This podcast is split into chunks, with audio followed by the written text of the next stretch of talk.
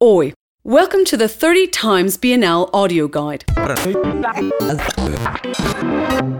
José Resende's sculpture research explores the expressive potential of such disparate materials as lead, copper, tin, steel, plaster, sheets and vials of glass, rubber, felt, satin, velvet, leather, paraffin, oil, chloroform, mercury, water, paint, photography, containers, and even train carriages.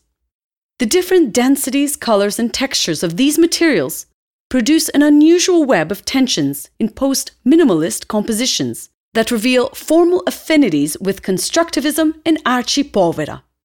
The result is a new elasticity of form and the subtle balance this yields.